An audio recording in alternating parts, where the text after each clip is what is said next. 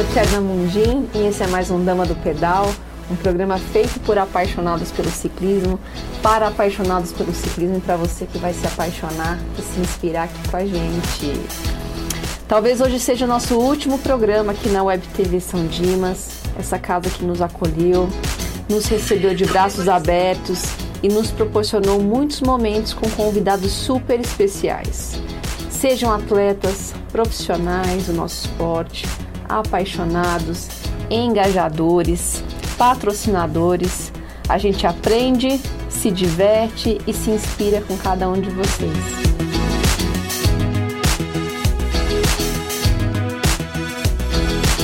E hoje não poderia ser diferente. Nosso convidado de honra é um grande nome da nossa região. Hoje vamos conhecer a história de um dos mecânicos mais consagrados do Vale. Ele é atleta, é mecânico, é comerciante e atua apoiando grandes equipes como a Maranga Team e nos ajuda a fortalecer, engajar e apaixonar novas pessoas no nosso esporte. Seja muito bem-vindo ao nosso estúdio, Celso Antônio Nogueira, nosso Celcinho da Bike Cycling. Obrigado, prazer estar com vocês. Deu certo, né? Deu. Dessa vez deu certo.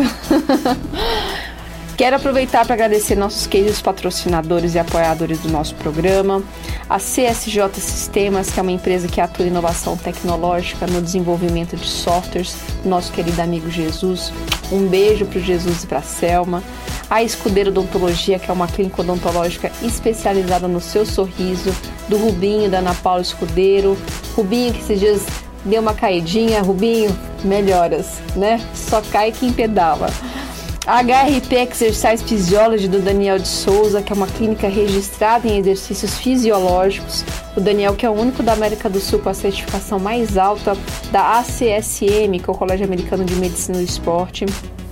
E os nossos parceiros queridos, a Vita Gráfica do Bruno Marangoni, a Zimmer Assessoria Esportiva do nosso querido amigo Natan, super treinador, o Juninho Biker e radialista que cuida do nosso podcast no Spotify e no Apple Podcast, a companhia imobiliária, nosso parceiro de treino e grande atleta Gabriel Delfino, a Web TV São Dimas, que nos acolheu em seu espaço, mediado pelo nosso querido amigo Ricardo. Ó, nossos sinceros agradecimentos nesse um ano de programa. Que venham muito mais coisas boas para todos nós e para todos que nos acompanham nessa trajetória. lembrando que o nosso programa também vai estar no Spotify, como Dama do Pedal. Nos ouça no seu carro, na sua casa e também nos seus treinos, ok? E voltando ao nosso convidado de hoje, Celcinho. Muita gente leva bike para você. Você tem muitos clientes daqueles antigos de casa e clientes novos, né? Até que essa, essa pandemia deve ter trazido muito mais clientes para você no nosso esporte. Mas eu tenho certeza que muita gente não sabe da sua trajetória. Eu mesma te conheço há anos, desde o meu primeiro trip bike em 2009, com capacetinho torto, tudo emprestado, né? E eu não sei como começou essa sua relação com a bicicleta. Então, quem veio primeiro? Foi a bike como esporte ou foi a bike com essa toda mecânica? Conta pra gente como tudo começou, Celso. Então, eu vim de São Paulo, eu fazia tijolo, trabalhava na olaria com a família inteira, né? Tudo lá, aquela vida de oleiro que chama, né? Aí, os meus primos sempre eram aqui de São José. Ele já tinha bicicletaria, né? Que seria o Carlinho, que é pai de Geofrey, que todo mundo conhece, Sim. né? O irmão dele, o Paulo, que me inseriu Aí viemos, trouxeram a gente daquela vida lá de olaria, que era uma vida muito humilde mesmo, né? Uhum. Aí viemos pra cá, com uma, rapidinho, vou resumir. Viemos na mudança numa Kombi, com os cachorros, tudo. Olha e chegamos, Tietê inundou, dormimos no posto, perdi o gato e aquelas coisas. Você tinha quantos anos, sabe? 12 anos. 12 anos. Aí a gente chegamos aqui em São José com um aluguel pago só, que os primos conseguiram pagar. Uhum. E aí a gente uhum. começou a se virar. Meu pai foi trabalhar com meu primo de ajudando na bicicletaria. E aí, nisso eu ia com ele para ajudar, né? Lavar peças, essas coisas, em 82 isso. Uhum. Aí era, a gente era, era loja autorizada Calói no tempo, lá na Vila Maria. E aí, daquilo ali, consegui aprendendo. Meu primo me ensinou muito, o Paulo Gomes, né? Que era o dono da loja. Uhum. E fomos... E dali não saí mais. É, não tinha como estudar, porque tinha que trabalhar para se alimentar. E estudei até hoje, entrei com 12 anos, saí com 13 da escola. Estudei um ano até hoje. Não teve mais oportunidades. E aí daí lá para cá só vim trabalhando, trabalhei na Pedalac muitos anos, que todo mundo conhece. Aí trabalhei nessa loja que é, eu tô hoje que é minha, Mobciclo no tempo. Uhum. Fiquei ali, aí foi Mobciclo, passou para Pedalac e eu fiquei 15 anos de mecânico ali onde eu tô hoje, com uma loja minha, né? Uhum. E estamos aí, aí foi indo, indo, a gente naturalmente né, tentando fazer o máximo possível, né? É, parte mecânica de bicicleta é muito complexa. Você tenta fazer o possível, mas às vezes não fica legal, dá uma, uma coisinha ou outra, um belzinho, mas sempre procurando atender a galera mais, mais rápido e melhor possível, né? E aí estamos aí, tudo que eu tenho hoje é a bicicleta que me deu. Tenho, sou casado, tenho minha casa, tenho minha loja, tenho minha filha e tô no limite, eu passei do limite que eu queria chegar. Uhum. Eu já saturou, eu não quero passar disso. Eu quero manter isso e com mais qualidade e assim eu estou até hoje. Aí eu vim lá de baixo, na humildade mesmo, lá de baixo mesmo. Quem viu, quem conhece a trajetória de olaria sabe o que eu estou uhum. falando. Porque você trabalhava para comer. E quando não tinha comer, chovia, não tinha como ganhar dinheiro. Minha mãe pegava eu, seis, seis, sete anos, a gente ia no centro de São Paulo, bater nas casas, pedir roupa usada para a gente vender para a vizinhança. Aí pegava roupa usada, aí dava fome, batia, pedia comida, né? Igual hoje muita gente faz, mas a gente fazia por necessidade mesmo. Sim. Aí a pessoa dava um pão, a gente comia ali, ou dava um almoço, e aí essa comecei daí. Aí viemos pra cá, mudou tudo. A bicicleta mudou tudo. Uau! A gente nunca imaginaria, né, Não, né, que você um dia estaria ali pedindo comida e hoje você essa referência Isso. aqui para todos nós, né? E eu me orgulho, não tenho sentimento nenhum do que eu passei antes, porque a gente aprende a viver e não ter preguiça. Uhum. Então, ah, trabalho hoje para mim é natural, porque a gente já veio lá de baixo, trabalhando, né? E o que valorizar o que vem, né? Tem que valorizar o que vem e continuar a vida tentar fazer o melhor possível para os outros, para a gente, tocando. A gente pega o melhor dos dois mundos, Isso, né? pega sim. A humildade, essa coisa de ser trabalhador, de ser correto. E você trouxe isso e foi crescendo, evoluindo, né, tanto como ser humano como profissionalmente e foi trazendo todos esses valores com você, isso, né? Isso tem que tentar mandar, a gente é humano, às vezes erra, né? Mas a gente tenta fazer o melhor possível, ajudar a melhor pessoa, às vezes a gente não está no dia bom, às vezes uhum. não está assim, mas a gente tenta o melhor possível para ajudar o próximo, né? E a tecnologia ela vai mudando, né? Então a gente também tem que sempre estar tá, se atualizar e acompanhar e às vezes cada um cuida de uma forma do seu equipamento também, Exatamente. né? Exatamente. Falar em equipamento, tem muitas pessoas com equipamento muito bom hoje em São uhum. José, mas não cuida.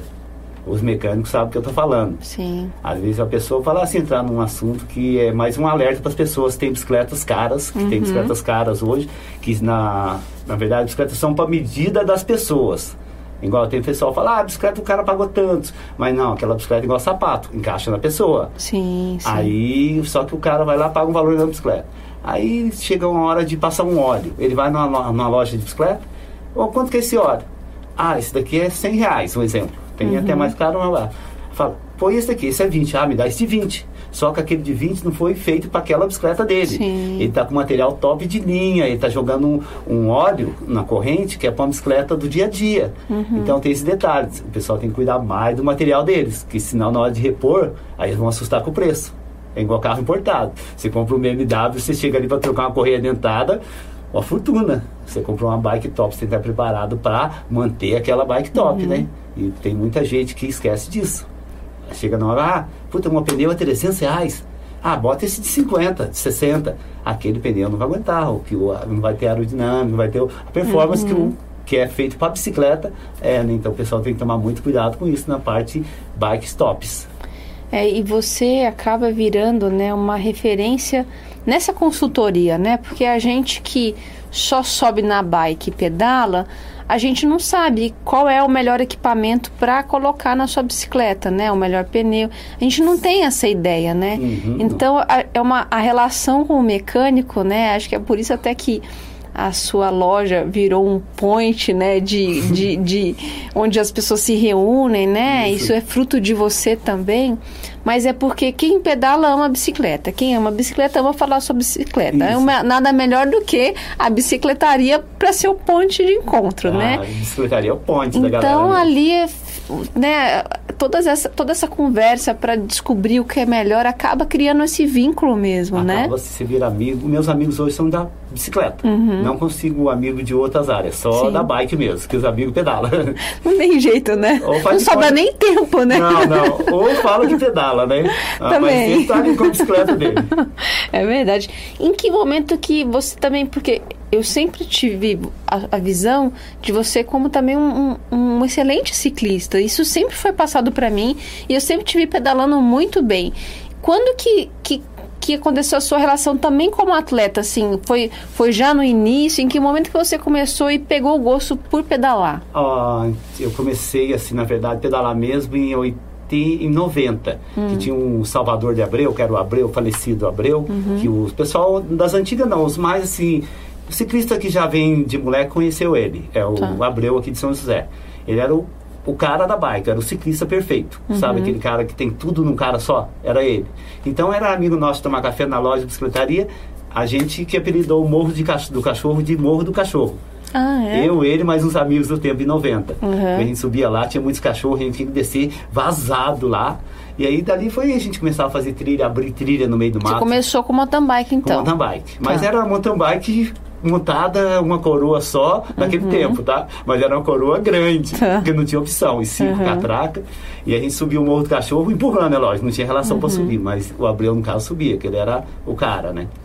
E dali a gente começou, Deus de lá para o mountain bike, no ciclismo, Deus de 82, meus primos pedalavam, meu irmão competia tudo. Aí eu vim, aí eu comecei em 90 com o mountain bike, com o Abreu. Tá. O, o, falecido Camon também, uhum. o Evandir dos Santos, muita Sim. gente conhece ele, foi criado junto ali na loja, amigo.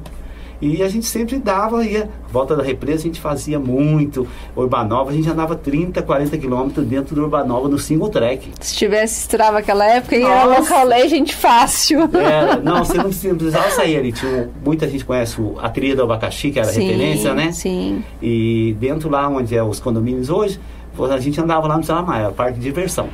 E ao máximo alongava até a represa. Uhum. E de lá para cá vim. Aí comecei nos é, Big Bike, começou os Big Bike. Eu fui num dos primeiros, tinha uhum. é, 11 pessoas, tá? O primeiro Big Bike. 11 só? 11 pessoas em Taubaté. Aí fui lá, mas aquela rodadinha, ah, beleza. Aí depois foi evoluindo, evoluindo. Uhum. Mas eu sempre de piratinha ali, não tinha pedal para aquilo. Aí quando começou a, o Big Bike mesmo, ou Taubaté enchia de gente, aí foi eu e um amigo de pirata, o Wilson japonês, uhum. que a gente uhum. chama. Sim. Ah, deu de pirata. Falei, nossa. Da Autelete. Nós ficamos bem, nós ficávamos entre os três aqui de uhum. dupla. Aí começamos a fazer dupla no Big. Que legal. Aí a gente sempre ficava entre os cinco ali na Pro, né? Uhum. Aí começamos legal, ficamos dois, três anos correndo. Aí eu parei e falei, ah, não quero mais correr com você não, japonês. Vamos correr agora. Aí eu corri um em 2010 com a Carla Marzulo. Sim, Todo mundo sim, conhece. A Carlinha. Fizemos dupla mista também. Tá. Aí ganhamos um campeonato, ganhamos umas etapas, né? Umas, Carla é muito duas forte. ou três etapas a gente ganhou uhum. e ganhamos um campeonato. Aí depois tive uma micro rompitura na coxa. Por causa, hum. fazer muito exercício. Muscular. Muscular, na coxa. Porque muito exercício sem se alimentar direito Sim. e sem aquecer direito à noite, né? A hora do treino. Você tem o tipo físico que precisa comer bem, né, comer Celso? Bem. Você pede muita. Ah, então. e como eu fico o dia inteiro com a correria ali, já saí, comia um pão com manteiga, fazia guararema. Eu lembro voltava. desses pão com manteiga no pedal. pizza, um pedaço de pizza, Era a sobra do jantar. Exatamente. Aí eu parei um pouco de pedalar em 2010 porque deu essa microruptura. Foi até no Big de Itaiandu. Hum. 20 quilômetros, abriu o músculo, abriu o micro, né? Uhum. Aí eu terminei praticamente com uma perna só, terminei os 92 quilômetros ainda. Ah, depois daquilo, esqueci de correr, né? Mas consigo andar ainda, né? Sim. Aí, mas tá dando pra andar, tá bom. Uhum. E nunca mais você teve vontade de voltar a treinar assim? Tive, mas aí não deu tempo. Aí veio a pequena, a Nicole, aí de uns 5, 6 anos ela vai fazer agora. Aí deu uma paradinha, né? Aí você se acomoda um pouco. É. Mas sempre que dá, dá uma voltinha de bicicleta. E a bicicletaria, assim, ela, você falou, né? Ela foi crescendo, crescendo, crescendo. Você não quer que ela cresça mais para não, porque senão não dá conta mesmo, né? E você vai ter que ter um monte de funcionário, uma coisa aí e não é, é, o que vocês estão buscando. Exatamente. Né? Acaba que eu queria ter o contato é, com o cliente. Isso. Aí eu não vou conseguir ter um contato com um amigo, com um rapaz de uma barra uhum. forte que vem ali remendar um pneu, atender ele. Aí eu vou ficar. Eu não quero ser o dono da bicicleta, eu quero Entendi. ser o mecânico da bicicletaria. Então eu tenho contato direto com as pessoas. Mas o mercado está crescendo muito, Está crescendo né? muito, muito. Então eu vou tentar ver até onde eu consigo ficar uhum. para não cair e também não subir muito, senão Entendi. você perde o controle. Tem que mandar despachar é, cliente, né? É. Celso, você teve uma experiência, não sei se foi uma ou se foi, foram mais, de ser mecânico de uma grande equipe e você foi para fora. Conta pra gente como foi essa experiência e o que que isso agregou como bagagem hoje no seu trabalho. Olha, em 2010 tinha a equipe Scott São José dos Campos, que uhum. muita gente conhece, né, que era até hoje foi uma, a top que existiu no Brasil, eu, pelo tempo que eu conheço de bicicleta, né? Tá. Ele, a Scott, ela, a equipe revolucionou o ciclismo. Uhum. Porque antes o ciclismo era assim, não sei se vou falar muito. O ciclismo era cada um com sua Kombi, com as bicicletas em cima, legal, estava satisfeito, uma tendinha ali. Uhum. Aí a galera, o ciclismo ali, pá, não vinha ciclista de fora. Quando vinha, era, não dava, porque era muito caro para as equipes trazer. Aí a Scott, um tempo técnico, trouxe, ele entrou com a equipe Scott e veio revolucionando. Aí já veio a Super Van, que você deve ter conhecido ela, uhum. aquela amarela, onde chegava era o destaque, né? uhum. né? Impactante. Com isso, com os atletas de fora, uns atletas mais de elite, uniforme, tudo 100% combinando, alimentação. E aconteceu. Falou assim, e as outras equipes? Falou assim, opa, a gente tem que reagir agora, né? Uhum. É igual uma concorrência. Uhum. Aí... Estimula, né? Estimulou as outras crescerem. Hoje em dia toda equipe tem uma van. É aí no tempo, aí esse em 2010, aí eles corriam, todo o Brasil virou continental, equipe continental. Tá. Aí continental o quê? Você tem o direito de correr lá fora, faz, participar do, uhum. das grandes voltas, né?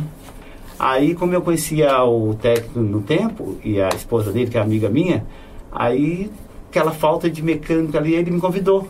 E sempre, a gente já tinha escolinha de base da Scott. Era eu, André o Solino, né? uhum. né? E a gente, você, você se lembra da molecada que treinava no tempo, né? uhum. né?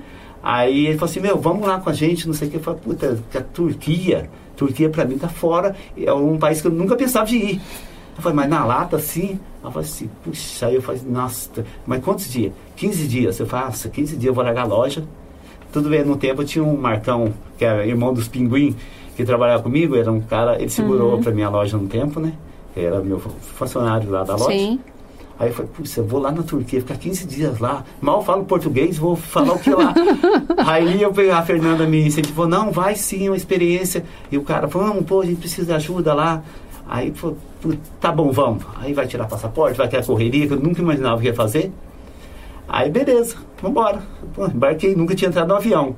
Subi em Guarulhos, desci uhum. em Istambul. 15 horas dentro, sem descer, sem escala. Eu falei, meu, o que eu tô fazendo desse avião 15 horas? A hora não passa é, 12 mil quilômetros. Nossa! Sem descer da... Aí chegamos lá, outro mundo. Uhum. Aí você vê que o, o, ciclismo do Brasil, no tempo a equipe era top no Brasil. Chegava lá, era mais uma só. Sim. Aí tava com 17, até o Ivan Moreira da Globo, isso, esse, essa matéria tá no YouTube, é, Tour da, da Turquia 2010 de ciclismo. Tá que era esse, aí o Ivan Morel da Globo foi com a gente, foi o falecido Ari, que era o cinegrafista dele, que morreu no voo da Chapecoense, né? Hum, Ele faleceu naquele tá. voo. E mais um outro, a gente foi em 16 pessoas para a Turquia. Oito atletas e mais a, o pessoal. Ai, o Eide Nogueira foi junto. Sim. E aí ficamos lá. E uhum. agora? Vamos fazer aqui agora? Começou. Contra-relógio, Istambul. Não, a gente chegou lá, contra-relógio legal, sairmos do hotel. Pegamos, vamos lá, botei relógio lá, fomos, o pessoal foi pedalando, uhum. uma van que já estava lá pra gente, levou a gente até uns 8 quilômetros do hotel. Tá. Aí tava aquele aparato, aquele mundo, que você fala, que isso, isso existe? Cada tenda com, a seu, com o nome de cada equipe, era a Scott Marconde César, com rolos Nossa, preparado para você, para a equipe ali, falando, água gelada ali, gelo, tudo completo um, tinha um café da manhã gigante para você servir à vontade. E aí começou, pô, aí fomos seguindo, como diz, fomos seguindo o vento. Nós um sabia, choque de realidade, foi, né? A equipe não sabia como que ia. Ah, aí tinha um intérprete lá, que uhum. ele gostou da gente, é brasileiro que ele não gosta de. É. Aí ele dava atenção pra gente, a gente chamava ele e vinha correndo. Aí aí que a gente faz? Ele, não, vamos lá, a saída é ali. Tá. Então, assim, aí todos nós 16 estava meio assim, perdido entre aspas, né, gente? Tava, oh, Deslocado, digamos, Deslocado. né? Aí começou, aí a começa a pedalar, muda tudo, né? Aí chamou a equipe, aí vai um por um, que era o contra-relógio Istambul, lá uhum. do, é, na Mesquita Azul ali, que é a famosa Istambul. Beleza, aí acabou o contra-relógio, legal, todo mundo fez, voltamos pro hotel. Aí no outro dia pegamos um outro voo de 800 quilômetros, Nós ia seguindo. Uhum. Mandou, a gente vai.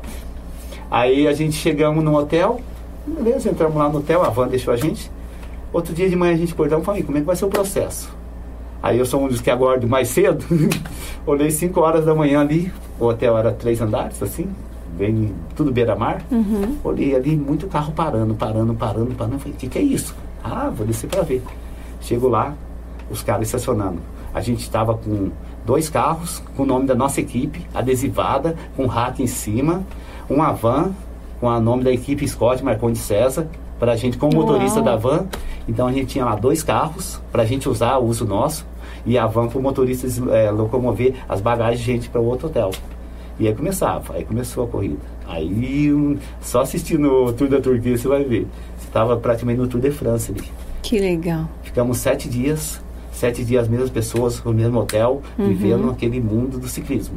Você não tinha tempo para pensar. Você era aquele mundo. Largava 11 horas da manhã, chegava 5 horas, 4, 5, 6 horas, a gente pegava as bikes, ia lá, ou já cuidava uhum. das bikes, deixava elas prontinhas para outro dia. O atleta pegava, tinha que ter, montar na bike e sair. A gente não tinha que preocupar com nada. Água no lugar, é a logística de, de equipe, né? Mas foi uma experiência muito boa. E cada dia um, uma cidade diferente, com uhum. um hotel diferente, seis estrelas todos. Então você estava naquele mundo ali de um Tour de France, né? Que ela é, acho que ela é a terceira maior volta que existe, a Tour da Turquia. Sim. É uma experiência incrível, né? E assim, essa estrutura é de brilhar os olhos, né? Nossa. né? A gente não tem há muito tempo, né? Acho que a gente nunca teve uma estrutura dessa aqui. A gente vê que o, o esporte, o ciclismo de forma competitiva, né? As provas. É, as provas mais amadoras estão se desenvolvendo muito, mas assim, para minha tristeza e para tristeza de todo mundo que é envolvido, a gente percebe que o, estamos vivendo um momento de decadência do ciclismo competitivo profissional, né?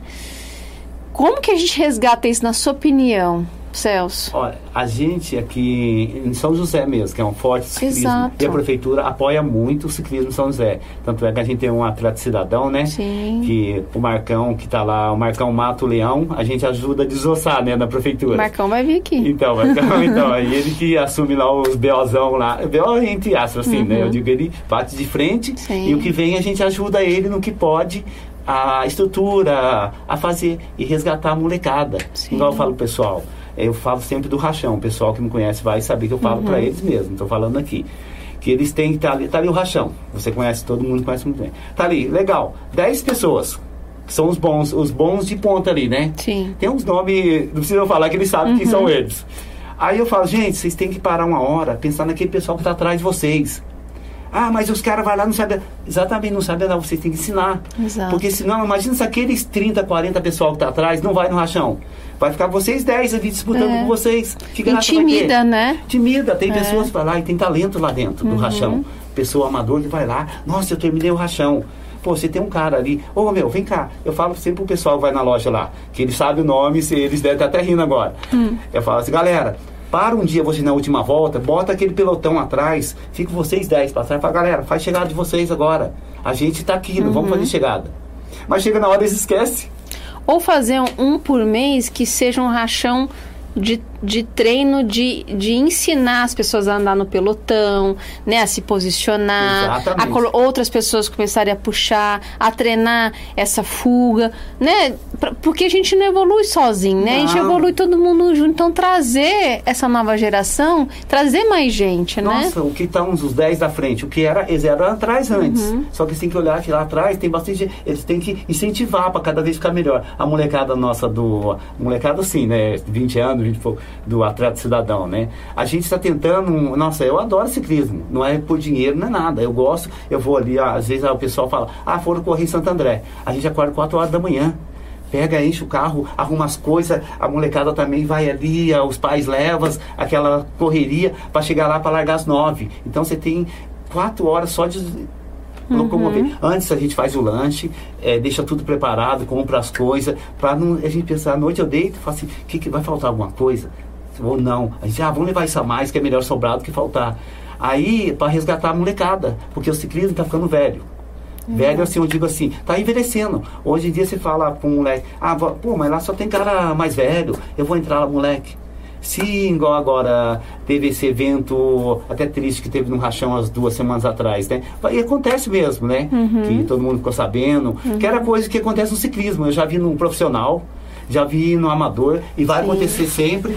E teve muita gente que, puta, o que, que aconteceu? Pro bem, querendo, pô, sacanagem, que pena aconteceu. Mas tinha muita gente batendo atrás. Pô, o que vai acontecer com o moleque? Vocês vão punir ele? Vocês vão tirar ele da equipe? Vocês vão, pô, pera, nem aconteceu. O que, que aconteceu? Eles não incentivaram a, pô, vamos aconselhar eles para não fazer isso. Não, era poucos que fizeram isso. Mas muitos bateram em cima, querendo que você atirasse o rapaz. Ô, bane ele do ciclismo. Mas, moleque, você vai que ir resgatando ele É, ali. eu acho que o, o pior disso tudo é a gozação que existe depois, sabe? Exatamente. É pegar uma situação e começar a fazer piadinha.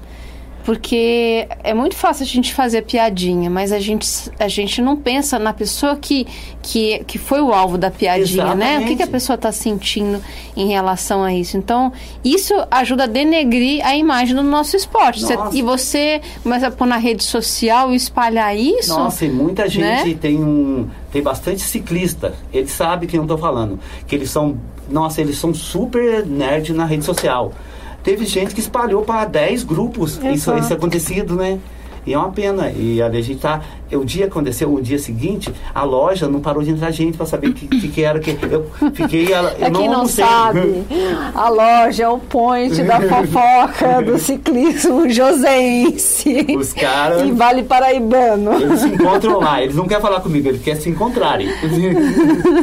Esses dias aconteceu um episódio comigo, cheguei lá e falei, não, eu já tô sabendo. tá vendo? Eles vão levar a informação. Eu não sou, eu não mexo no celular, não tenho tempo, eu também eu não tenho Facebook. Não precisa de WhatsApp, né? Você precisa. vive em tempo real ali. Vai ao vivo. É, e assim, uma outra coisa que podia fazer, né? São só ideias, mas é, para você ter esse mesclar né, as, as experiências, às vezes fazer um sorteio antes e formar mini grupos no, no rachão e ó, então nós vamos trabalhar juntos, faz um sorteio se nós vamos trabalhar juntos, isso uma vez, de vez em quando, para poder estimular essa interação, né, entre as pessoas e esse aprendizado, Isso, né? no começo a gente começou a fazer isso. Até várias lojas se uniam, eu Uhum. mesmo juntava com o Marcelinho, que é do lado do meu lado, suplementos, né? Aham. Suplemento e CIA lá. Sim. A gente fazia lá, eu fiz vários kits, o Isaac agitava tudo, todo mundo agitava de um lado do é outro, né? bacana, né? A gente dava aquele grupo. Aí começou a acontecer o quê? Eu, um exemplo, assim, uma coisa falar. Eu comecei, eu dei vários pisquinha. Pisquinha atrás e Uhum. luzinha na frente. Dei lá no cada kit tinha um pisquinha. Só que o rachão, pessoal, eles não usam. Eles acham que o pisquinha pesa na bicicleta. Pisquinha pesa 50 gramas. Por quê? Eu falei, pô, eu dei 40, 50 pisquinha, não vejo um. Porque o rachão tá aquela nuvem de bicicleta. Aí o que acontece? Eu falo sempre para eles. Uma senhora vai sair de um condomínio que não tem aquela visão tão boa quanto os mais novos, aquele reflexo, né? Exato. E tem aquele pelotão a 50 por hora. Ela vai sair uma hora, não, ainda bem que não aconteceu ainda, mas tem que pre- prevenir isso. Ela vai sair, ela olha pra cá, olha pra lá, não viu? Ela vai sair com o carro dela, ela vai acabar fechando Uhum. o pelotão inteiro ali. Agora se tem ali aquele pelotão de 50, se 20 tiver pisca, uma luzinha, opa, o que, que é aquilo? Ela ô, vai frear, vai deixar passar. Mas o pessoal não usa pisquinha. Se você pegar no rachão e contar, vai ter 5 ali no meio de 50 usando. Aí eles xingam o motorista, porque ó, eles, olha, eles ah, tem a faixa que é exclusiva ali, até por sinal, isso daí é um alerta para eles, Sim. do pessoal em geral. Eles usam na terça, que é o rachão, eles usam as duas pistas. Eles esquecem que o ciclista que está passeando ali, que é o amador, né, dando seu rolê, ele não tem que dar caminho para eles, eles têm que desviar deles.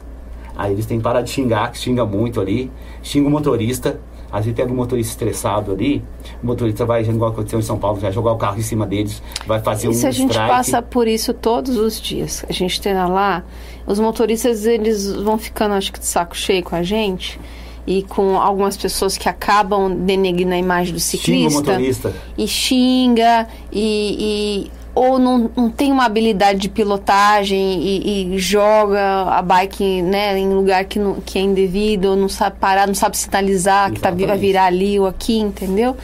E aí acaba. E tem gente que é maldosa mesmo, né? Tem Isso. muito funcionário que passa ali para as obras e passam tirando fino de propósito, dão risada, vê que a mulher pior ainda, né? Em cima de você, você Exa- assusta. Nossa, várias vezes. Então, assim, é delicado, né? A gente precisa eu, eu falo, né, de ter uma ação, nós todos ciclistas, que é muito fácil a gente só ir pedalar, fazer seu treino e tá tudo bem e você que se vire, né? Se nós somos uma classe, somos um grupo apaixonados pela mesma coisa, vamos conscientizar como que anda numa ciclovia, como que anda numa faixa compartilhada, como que sinaliza, inclusive para os iniciantes, né? Um dia fazer uma blitz Exatamente. e parar, ó, não é assim, ó, põe o um capacete. Quantas vezes eu já falei esses dias, um, um, um parei um, dois caras sem capacete, falei assim, olha, tá vendo essa cicatriz? Foi aqui.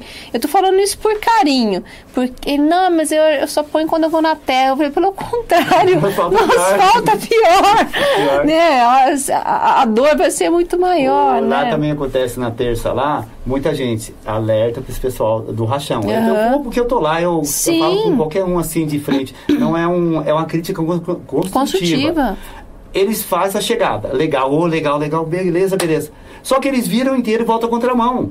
E eles ficam, o ciclista ali que está indo na mão, o ciclista passeador, o carro mesmo, tem que desviar deles ou parar. Uhum. Fala, galera, é, parou, acabou o rachão, fez a chegada, dá a volta lá em cima de novo, não vai custar nada. Atravessa o canteiro, volta, se reúne e sai da pista a hora que acabou o rachão. Porque vocês, né, eu estou falando uhum. pra ele, vocês fecham a pista. A pista uhum. não é de vocês, a pista é compartilhada. Fora que então... tem as então rebarbas, tem gente treinando ali também. Não Isso. tá no rachão, mas tá aquele. A hora que pode treinar, ou aproveita aquela energia contagiante de ver um monte de gente vai treinar naquela hora, né? Exatamente. né? Mas aí eles têm, eles têm que cuidar. Eu, eu digo assim, os, os pessoal do rachão, que é os conhecidos uhum. nossos, que a gente tá falando que é tudo amigo, né? Uhum, gente, sim. tenta ajudar para os motoristas não pegar bronca do ciclista. Porque o motorista, tem muito motorista aí que tá indo ver, o cara tá atrasado, o cara quer, alguém ligou para ele, tem que fazer uma coisa urgente, tá ali aquele uma, ciclista ali, pelotão, ali, tudo bem, pelotão anda rápido, né? Uhum. Mas, meu, olha para trás, dá, um, dá a faixa, principalmente na subida da padaria. Acontece sim, muito sim. ali, você já viu, e muito, eles vêm ali, passou em frente ali, o, onde a gente fica ali, né? Aí eles vão subindo, só que o pelotão engorda, uhum. e eles não olham para trás, e tem sempre um motorista querendo passar. Exato. Aí é onde pode acontecer um acidente, que Ou naquele mais. cruzamento ali também, né? Exatamente. Que às vezes tem gente que não para ali. Não, de, não para, vem carro, direto. Né? Vem direto. E como que a gente transforma? Porque a gente vê hoje o, o, o, rachão, né? Tem gente que é a favor, tem gente que é contra, mas o rachão ele é uma ferramenta de treino interessante, né? Muito interessante. Mas como que a gente vai fazer dali ser um berço, enxergar novos atletas, pegar esses atletas e criar, sabe assim, migrar dali para ser realmente um profissional? Como atrair investimento em cima dessa nova geração, dos antigos também, que também ali estão super fortes. E você vê aquela, sabe, você pega o Vidal, o Isaac, uma galera né, que já está mais master, mas que são super fortes. Como a gente ainda, né, conseguir levar esses nomes, porque tem potencial, tem entendeu? Tem bastante, bastante potencial. Então, eles têm que, o Rachão é um super, nossa, para treino ali, tirar treino ali de circuito, é show de bola. Tem uhum. um, o circuito tem a volta da Penx, que é oito etapas, quando tinha, né, as voltas uhum. antes da pandemia, era ali, o Rachão era era praticamente o circuito da Penx. Então o cara treina arrancada, o cara treina plano, pelotão andar, ali é show de bola. Só que ali não é bom para quando tem uma montanha. Aí o pessoal uhum. tem que sair. Uhum. E o que, que acontece? Só que aí eles têm que. O porrachão não acabar, não ficar muito maçante, pela minha opinião, né? Sim. A, a, a macumba é um, uma opção uhum. boa para eles alongar um pouco, porque senão o rachão. Porque o rachão todo mundo anda. Só que aí você tá numa linha de conforto ali, que eu, eu digo assim, eu não sou um, treino, um cara, mas se eu pegar uns dois, três meses, eu termino no rachão.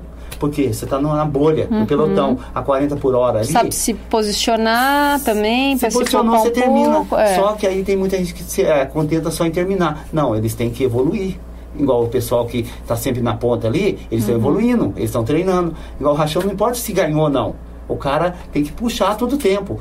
Por sinal, tem muita gente fazendo isso ali. Vou falar nome, senão depois vão falar, ah, você falou do cara, não falou de mim. Mas vocês sabem, tem gente que viu ali que o rachão é para treinar. Então o cara bota a cara no vento e vai pra ali. treinar, mesmo que quebre antes. Deixa o cara ganhar. Mas, é, mas pelo menos usou como um treino, né? Não se arrisca na chegada. É legal a chegada, eu ganhei primeiro. Mas se viu que tá feio, tira de lado. Uhum. Treinei, puxou o rachão ali inteiro. Aí quando ele pega uma prova, ele consegue ter potência para fazer isso. É. Escapar sozinho. Ficar mais tempo naquela zona de desconforto ali ali, né? Igual muitos ali que terminam o rachão, pegam uma prova da Penx, um exemplo, tem uns caras lá de São Paulo é forte, os caras dão uma batida forte, sobra. O nosso menino, quando começou mesmo, né, que até, nós estamos hoje competindo uma média de 25 atletas. Uhum. A está resgatando para ser o ciclista daqui um ano, dois anos, né? É. Que eles estão ainda subindo, mas tem pessoas, moleques muito bom. E eles mesmo falam, gente, treina, treina, tem mais treinar aqui. Chegar na Pins, um cara forte lá, um moleque mais é, raçudo lá, batia de boiar o pelotão. Porque eles costumam andar, tipo assim, ah, tô aqui no pelotão, tô contente. Não, você tem que estar na frente do pelotão. Uhum. Se quer evoluir. Senão, se ficar ali só atrás, não vai evoluir. Vai só terminar, só. Tiveram alguns que peguem, subiram o Alphaville também, né? Teve, teve, acho que teve poucos, viu? Um é. ou dois só. Que Mas também ali, é um treinão, né? Ali, como a gente fala assim, é, define o passista, o uhum. montanhista e o sprintista. Ali o Alphaville é o montanhista. Ali o passista mais para longo. Sim, sim. Aí o sprintista já sofre bastante ali. Mas na corrida tem que Mas é, mas é um, mais um treino. Se é para usar para treinar, né? Você tem que pegar e treinar as suas deficiências. Só melhorar aquilo que você já é bom vai fazer você evoluir, mas você, né, você pode, pode evoluir muito mais. Se você... É, voltando a isso, teve o, sobre a Turquia, o André uhum. Greipel, que é um cara, o nome hoje ele ainda corre, uhum. Tour de France tudo. O cara é gigante. O cara tem 1,90m e alguma coisa. Grande. O cara terminou, ele ganhou cinco etapas do Tour da Turquia, ele passava montanha, por quê? O cara treinava, sabia se colocar, ele não é porte para montanheiro, e lá era muita montanha. Ele terminou ali, ele só não ganhou a, a volta porque ele caiu, teve uma queda lá um dia hum. e ele perdeu ponto, aí o, o Visconde, que tinha 22 anos, menino no tempo, ele ganhou uma volta inteira. Mas sim, você vê o cara grande, que não é para ser montanheiro, passou todas as montanhas. É, tem que treinar, tem que se defender em tudo, né? Que é o caso do Chamou. Chamou se defende quase tudo. Ele se defende de subida, subida, é, é sprintista nato, só que ele se defende numa corrida de montanha, que tem subida, o, o Batuba, assim, um exemplo, o cara se defende, que é onde o ciclista tem que treinar também, várias coisas, senão vai ficar só no plano, vai sobrar em qualquer subida que tenha. Antigamente a gente tinha as, tinha uma grande volta aqui, né? Tinha a volta de São Paulo. Por que, que ela deixou de acontecer? Ficou muito caro para hum. organizar, né? Pelo que eu sei, né? Hum. E a polícia rodoviária também era não liberava, começou a não liberar, porque tinha que fechar, fechava Carvalho Pinto, fechava várias rodovias de é, de Atibaia e tá ali, vários lugares. Volta de São uhum. Paulo. Eu até eu fui com a Scott um tempo em 2009 antes de, da Turquia, eu fiz a volta em 2009 com eles de mecânico, né? De apoio. Também era uma semana. Era a mesma logística. E tinha várias equipes, vinha equipe de Nossa, fora é, também, é né? É tão bonito, né? Porque a gente era, vê isso lá era fora. emocionante. Então a gente era lindo aqui também. Era uma sensação de, de você ter esse tipo de, de é uma forma de consagrar o nosso esporte dentro do nosso país também, né? E você limitar uma experiência dessa, tanto para quem assiste e se envolve, tanto para os atletas de poder, né, dar o melhor, defender uma camisa, ter visibilidade dentro do seu país, né? Porque todo mundo do seu país está te vendo. Por causa de fechar de vez em quando, uma vez por ano, uma estrada, é uma pena, né? E a volta de São Paulo, ela fez muitos atletas. Por quê? O, cara, o menino que estava na Júnior, o sonho dele era participar de uma volta. Então ele treinava para aquilo. Eu quero fazer uma volta em São Paulo. É um dos meus sonhos. Então, é, então aquilo ali evoluiu o ciclismo nos uhum. tempos. Saía, tinha ciclista, ah, o Breno Sidotti, uhum. que é, quase ninguém conhece, né? Uhum. ele veio, começou, era um dos caras que mais batia na volta. Em 2009, eu fiz a volta de mecânico para eles. O Breno era um dos que acelerava um passista nato ali. Até lembro um dia, quando, até sempre quando eu vejo ele, assim, a gente volta nessa história. Um dia teve uma fuga, eu não lembro que cidade que a gente chegou, aqui na Volta do Estado. Ele fez uma fuga com mais dois caras, 35 quilômetros. E a gente ia carro de apoio, ia pro cara uhum. tava escapado, a gente podia andar do lado, pode andar do lado, né? Aí o Breno ficou ali 35 metros, 35 quilômetros com dois caras, os caras só sugando ele, sugando, e eles abrindo, abrindo. Aí a gente fala, como meu, você não vai puxar, reveza aí. Ela fala, não, o interesse não é nosso, é dele, porque a gente tá liderando a volta. Hum. Então deixaram, faltando uns 5 quilômetros, o pelotão catou. Depois dos 30 e poucos quilômetros, eles andando sozinhos ele não aguentou se puxar sim, sozinho tudo. Sim. O pelotão catou e engoliu. Mas o Breno era um espacista nato. É, Interlagos vazou sozinho também, era uma figuraça. Saiu é, da região aqui também. Não, e, e, era lindo, né? Eu lembro que a gente às vezes fazia o pedal ali na Serra de Campos, justamente para esperar passar. A subida da serra é Exato, e ficar lá vendo todo mundo passar, aquela sensação, eles voando no coroão assim, e a gente ali, né, o coração, a gente tudo no cantinho, né, abria para passar, é coisa... Nossa, ali era, era lindo. Era muito legal, né? os mecânicos ali atrás, não fure pneu, não fure, não fure. Você acha, assim, com a, tudo que a gente está vivendo hoje, nessa pandemia, qual vai ser o futuro do nosso esporte? Pensando no que a gente está vivendo hoje, o que, que você imagina, assim, dentro da sua experiência, da sua vivência aí, desde os seus 12 anos de idade acompanhando a, a, evolução do ciclismo? O que que você, qual vai ser o futuro disso tudo? Agora é o que eu, o que eu penso. Esse é o momento de quem gosta vai ficar. Se cara gosta, uhum. tem, nossa, é aquilo que eu quero mesmo, e vai sair e tá como veio agora bastante gente, a, a molecadinha, os, até a pessoa já mais da idade, 20 anos para cima, começou a andar também, eu acho que vai melhorar. Tá. Mas eles não podem ficar na linha de conforto, uhum. porque para andar de bicicleta tem que sofrer. Se não chegar com a perna doendo em casa, o cara não treinou. Você sabe disso, você anda. você, ah, cheguei, tô de boa. Você tá de boa, então você não fez nada, você passeou só. Uhum. Tem que chegar ali esgotado, e chegar lá, tá andando ali. Opa, Aí tem muita gente que fala assim, pô, devia ter feito aquilo naquela hora. Não, você não tem que pensar devia. Você faz na hora. E Sim. faz a perna queimar. Aquele cara que está na sua frente está cansado também. E você desanima primeiro que ele. Ele está quase desanimando, mas está pegando um outro lá. Então a raça dele é melhor que a sua. Então pensa nisso que está andando. Opa, o cara tá ali. Ah, mas o cara é muito forte. Eu também sou, tô junto, tô perto. Então um pouquinho da minha vontade, eu vou alcançar ele e vou, e vou evoluindo. É onde a molecada que a gente está tentando resgatar agora do atleta, a está tentando passar isso para eles, para o ciclismo e o mountain bike também não cair. Daqui a pouco vai ficar só pessoas acima de 40 andando. É verdade. E é, e é, engraçado, né? Porque a gente vê que o quanto o esporte ele é definido pelo nosso mental emocional, né? Então você vê que esses grandes atletas hoje, mais master, assim, até os que geralmente ganham o rachão, né? Sim. Porque são pessoas com um nível de experiência e de maturidade e isso, isso repercute no esporte, né? No, no, no, ciclismo ali.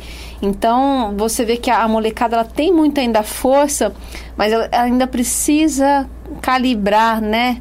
Amadurecer um pouco para poder saber usar isso ali dentro do esporte também, né? Tem algumas pessoas que eu admiro muito, né? Todos eles eu admiro, mas um dos que fez muita diferença na minha vida que foi o André Orsalino, até mandar um beijo pro André. Tudo até hoje tem alguns lugares que eu passo e vem a vozinha dele no meu ouvido falando para mim alguma coisa, eu sabe? Lembro. Até hoje a voz dele ecoa dentro de mim, porque transformou. E você vê que é um excelente ciclista, sem dúvida, mas tem uma visão estratégica, uma malícia, e, e, isso, e, e isso, né, a hora isso ficou, né? Enraizou em mim. Então, a hora que eu escuto alguém bufando, parece que vem uma força do além e você cresce e baixa. Então é impressionante como você tem que ter o um mental bom, né? Tem. É, o André realmente, eu aguento ele faz uns 27 anos na minha vida, viu? então a gente, ele veio, eu vim acompanhar ele desde o começo, né? Ele veio de bicicross, né? O bicicross uhum. eu não lembro que ele era em Suzano lá, é. mas aqui no ciclismo eu já acompanhei a trajetória dele é, eu acompanhei, posso falar. Tava uhum. sempre do lado até hoje, né? E ainda tá velhinho, mas tá andando aí. é, mas o André, não, ele focou no que ele queria. E ele, quando ele quer fazer uma, uma prova, ele vai focar naquela prova. É. Ele não tem, ah, vou dormir uma hora da manhã se a prova vai começar às seis. Não. Tem que dormir bem, o cientista tem que dormir bem e focar no que ele quer. Vai ter que treinar. Se não treinar, qualquer pessoa pode ter um, ser um puta de um talento, eu penso. Mas tem que treinar. É. Se não adianta você querer andar com a pessoa, tem muitos atletas andam quatro, cinco vezes por dia, é por semana, né?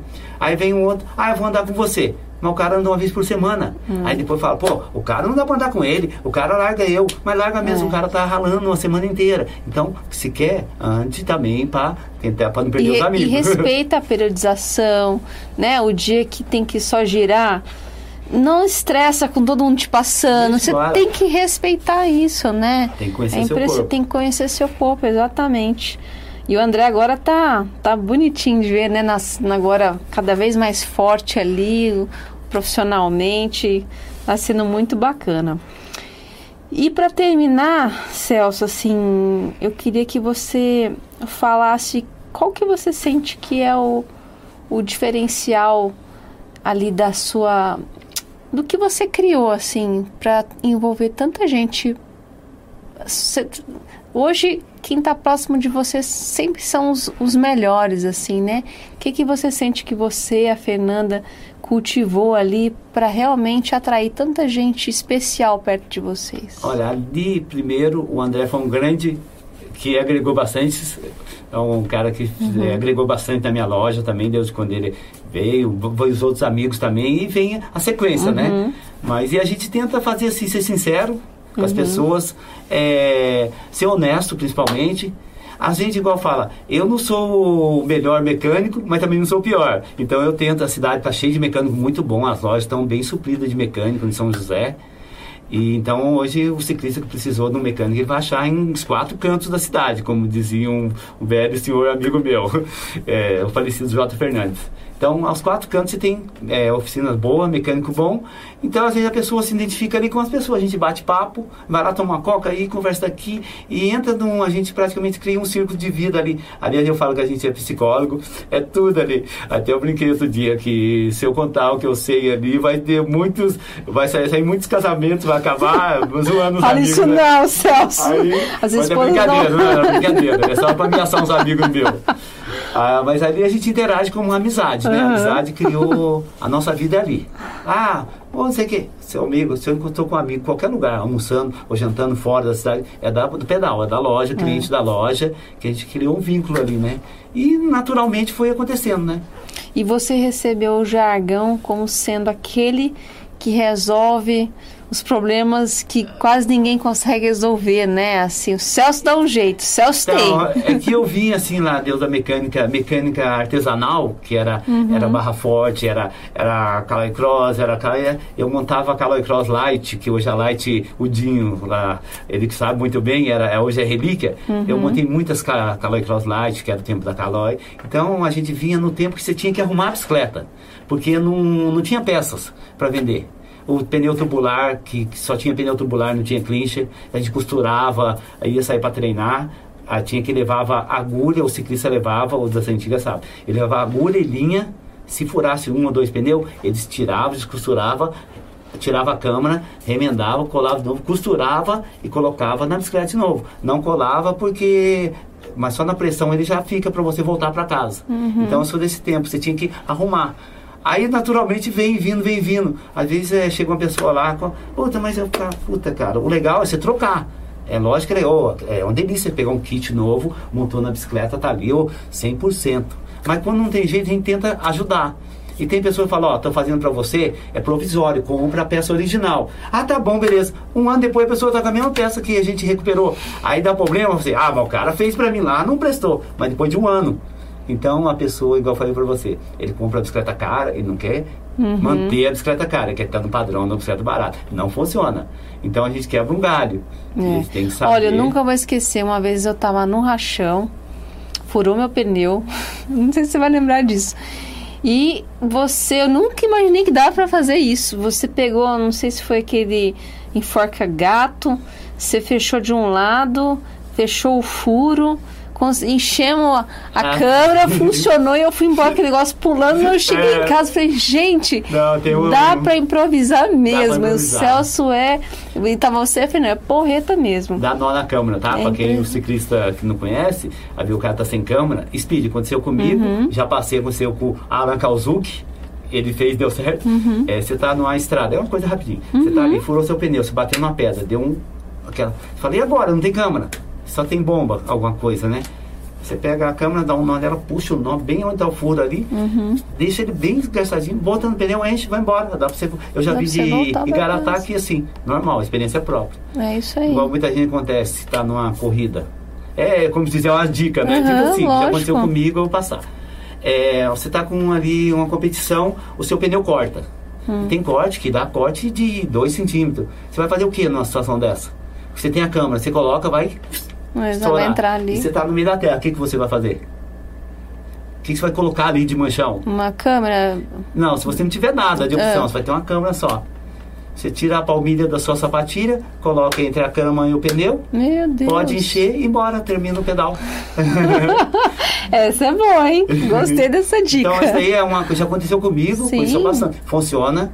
E até o Vagnão, uma vez, disse que aconteceu com ele na corrida. Eu até fiz um micro vi- filme com ele. Vagnão, vamos ver o que você faria na hora. Fiz pra ele. Caramba, até botar no grupo. Teve gente que viralizou. É, mas não tem um compressor na trilha. Eu falei, CO2 e bomba funciona também, tá?